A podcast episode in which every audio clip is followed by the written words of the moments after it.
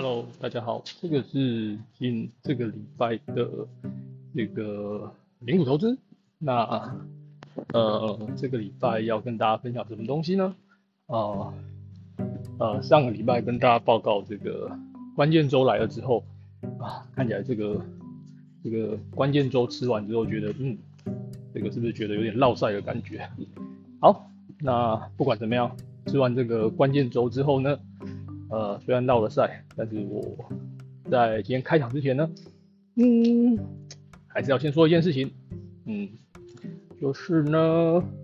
我要先跟一个人道歉，嗯，好，很诚挚的跟他说我对不起，好，是认真的，好，讲完之后我再来这个这个今天要开始的节目，好，那我们今天开始喽，好。上个礼拜的这个，应该说啊，前两天哦，这个美国的这个 Fed 主席哦，Powell 就是央行年会，呃，这个金口一出哦，呃，据说呃这个讲了八分钟的话，讲完之后刚好呃跌掉三亿哦，跌掉三亿的这个呃不是三亿哦，是全球的这个股市哦，有三个 trillion 的 US dollar 的这个股市哦，就这个瞬间蒸发哦。呃，然后这个道琼斯哦，道琼，又难得看到这个所谓的这个千点行情哦，那当然这个看起来千点是往下，那其实呃就趋势上来讲啊，就如同之前的跟大家分享，而且预期哦可能会发生的，我想就是这个遇到年限哦，就是有压力哦，那至少第一次碰到应该要过可能性是很低的，那果然这个这个这个礼拜五哦，这个就出现一根长黑哦，而且这个长黑。呃，无论从六十分 K 的这个走势，或者从日线哦，或者从周线哦，那月线看起来这个月是收黑喽。就走势来看，其实表现都老实讲是蛮差的哦。特别是你如果从这个六十分 K 的这个走势来看呢，它就是一个倒状，而且这个呃反弹哦，就是到这边我想告一个段落，看起来测前低的可能性很高哦。那其实重点就只有一个，就是 Powell 他讲的这个呃为了压抑通膨哦。这个就是有我们最不想看到的，那也可以说是最佳良方哦，就是它的这个利率哦，就是提高，那看起来九月三码的可能性是高的，然后可能会维持一段时间，所以市场现在最担心的到明年哦，可能可能哦，在这个利率要转向的时间点，大家变得是很难猜测哦，本来预期可能在上半年第一季或第二季，最晚到下半年一定会开始做一个降息，那现在看起来这个金口一出之后，有可能这样的这个预期有开始。呃，猜测的这个部分大家就很难去猜测。那所以呢，这个状况让这个短期的利率其实是持续的飙升。那这个所谓的这个长短天期的利差哦，十年减两年哦，看起来就是持续会维持一段这个负值的这个走势是很看起来就是会持续下去的。那长天期的利率当然是当然就是会会这个上不太去哦。其实以整周来讲哦，其实美国十年期的公债大概就是维持在三个 percent 附近的，其实并没有太大的变动。所以这样子下去呢，我想明年上半年应该经济衰退的可能性是非常高的，是非常高的。那所以股市看起来今年的第三季到第四季应该就是继续往下走，EPS 也是往下走。那所以到明年第一季，我想才会是一个比较明确的落底这个状况。那这个其实跟啊跟之前预期哦，早期的预期来讲，看起来这个比较 match 哦。那不过我觉得这个对投资人来讲其实是一个好事，就是。股市有反弹到这边哦，呃，如果说不会有调整的有调整，那如果说没有调整的下来，我想该调整还是要调整。那这个但是类股的轮动类股的转换呢，跟下一个周期性的这个股票，我想还是没有改变的。这个呃有资金的这个部分哦，其实就是呃一些股票开始周期性往上就继续买，那一些有基本面的或者是 valuation 够的哦，基本上就是呃逢拉回买哦，那一些 PE 高的。这个我想很明显哦，这个利率如果上去哦，这个还是再次强调，这个从这个整个 cash flow 的这个 discount 这个角度来看的哦，PE 高的我觉得就是要注意哦，那或者是没有成长性的，这个都要是很小心的。所以类股上来讲，还是持续看好升绩，持续看好车用电子，持续看好大型的呃股票。那大型的当然是指 valuation 比较低的，那获利比较稳定的。那一些原物料类股我还是不太看好，下半年还是不是太看好，所以。整个大方向基本上还是没有改变，还是没有改变。那我讲一下台湾的部分哦。台湾上个礼拜的这个部分哦，其实有个类股其实最强就是生技类股哦。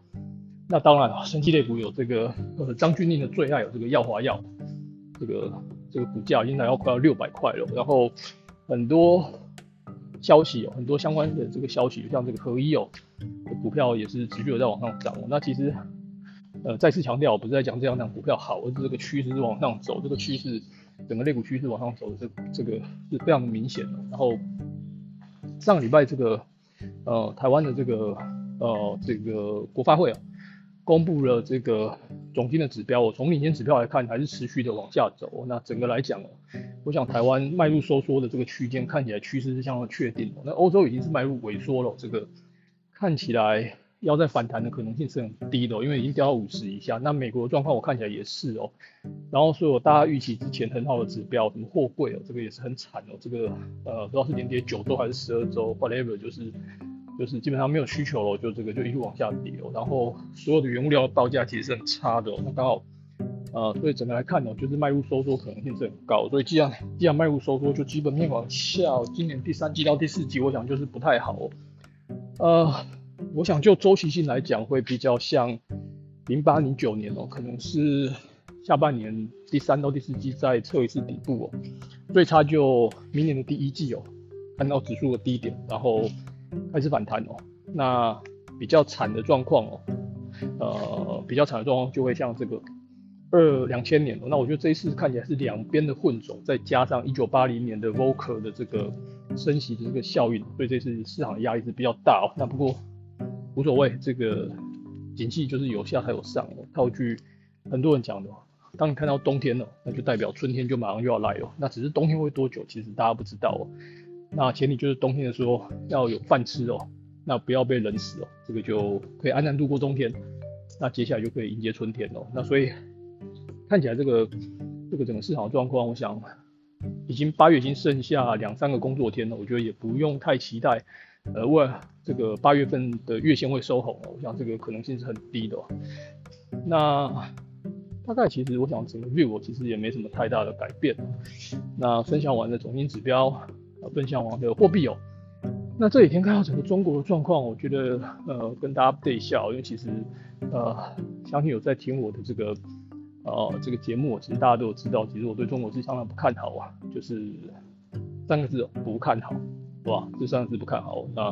什么时候看好？呃我不知道，但是短期、中期、长期哦，我就是不看好。那其实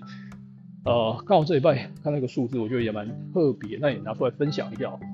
以中国美这个目前还是经常这样是顺差的情况底下，其实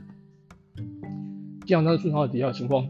这个其实理论上来讲哦，他们的外汇存底应该是要做一个缓步的增加，就如同台湾一样，外汇存底缓步的增加，因为经常这样的流入哦，像这样的这个流入基本上就会让外汇存存底增加，那金融账会在流出哦，但是。中国的这个看起来外汇存底其实一直没有增加哦，那但是经常账是一直流入，那到底钱跑去哪里哦？其实大家都在猜哦。那不过其实也不用猜哦，因为钱就是消失了或不见了或跑掉了，whatever。还有中国整个总经数其实很差哦，这个整个状况其实是非常非常糟糕。那再加上呃 update 一下原物料这些铁矿砂的最近的价格，哇，这个真的是很可怕。哦这个铁矿砂现在焦美大概只剩下两百五十块，那。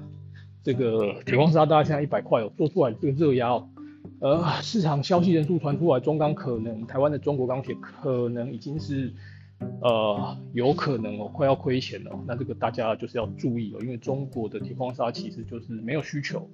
就是会把所有相关的就是往下带哦，那所以以现在的状况来看哦，中现在全世界的热压已经 FOB 都到六百块，甚至 CFR 都到五百五，哇，这个价格真的是跟上半年哦，真的到去应该上半年了。的价格破千哦，简直就是腰斩哦。那我记得两千零八年就是这个状况哦，热压一到一千之后就崩盘，到最后剩不到四百，剩三百多。因为那时候铁矿砂简直就是只剩下六十块一吨了，那焦煤就更不用讲了，是一百块一吨不到。所以这个状况看起来哦，其实就是要注意。那所以只要跟中国相关的东西，我就是觉得要非常小心哦。那呃，是归零高应该是不会了，但是就是压力会非常非常大。好，那这个大概就是今天整个的 update 状况。那我想这个节目的尾声，嗯，还是要跟一个人说对不起。那就这样，好，那今天节目就告一个段落哦，嗯，拜拜。